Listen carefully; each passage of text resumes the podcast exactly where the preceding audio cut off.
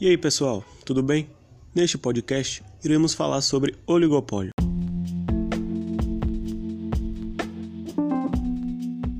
Nas diversas formas de mercado, é possível encontrar em um extremo o monopólio, onde uma empresa detém todo o poder de mercado.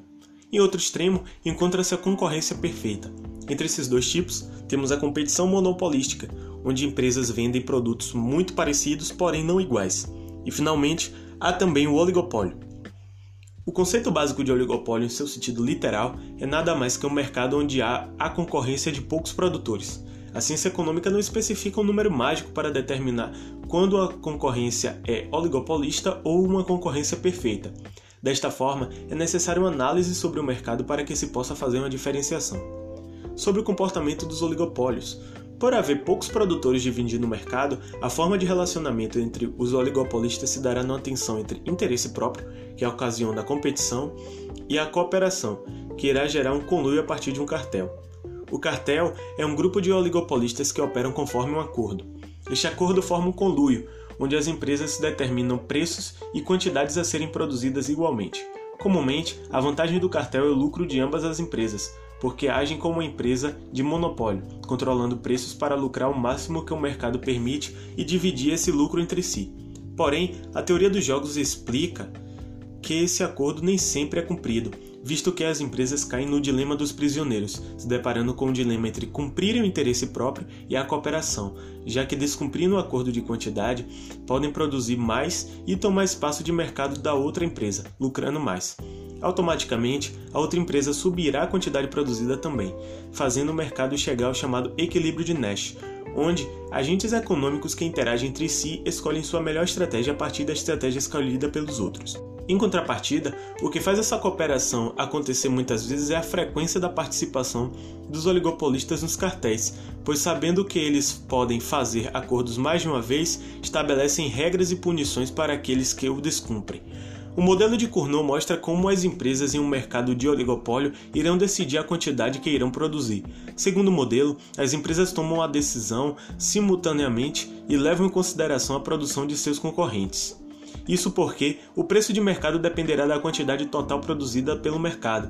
Logo, a quantidade produzida que irá maximizar os lucros da empresa depende da produção de suas concorrentes. O pressuposto do modelo é que as empresas nesse mercado produzem mercadorias homogêneas, ou seja, sem diferenciação e que cada empresa considera fixo o nível de produção de suas concorrentes.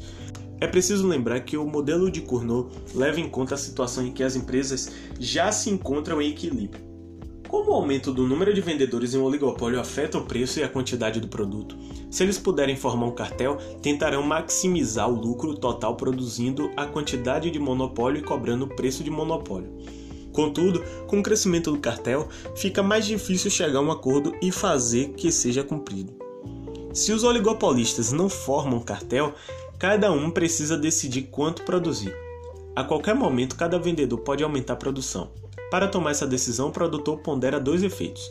O efeito quantidade, como o preço é superior ao custo marginal, vender mais um produto ao preço em vigor aumentará o lucro.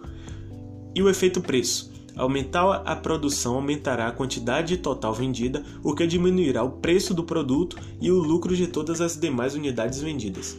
O aumento do número de vendedores muda a análise sobre esses efeitos. Quanto maior for o número de vendedores, cada um se preocupará menos com seu impacto sobre o preço de mercado.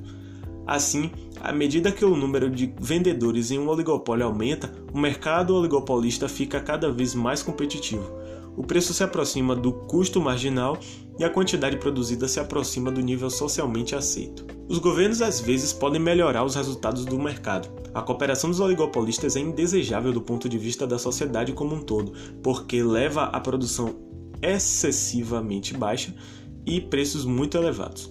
Para alocar os recursos de uma forma que atenda mais o social, as políticas públicas devem tentar induzir as empresas a competir em vez de cooperar.